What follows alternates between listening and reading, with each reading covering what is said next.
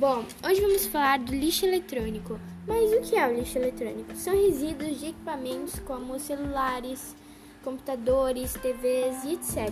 E o problema é que muitas, mas muitas pessoas estão jogando lixo eletrônico em lugares inadequados.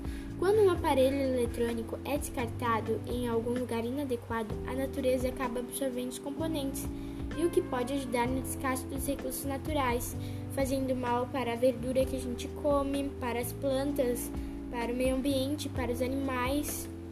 Então temos que jogar o lixo eletrônico em lugares adequados.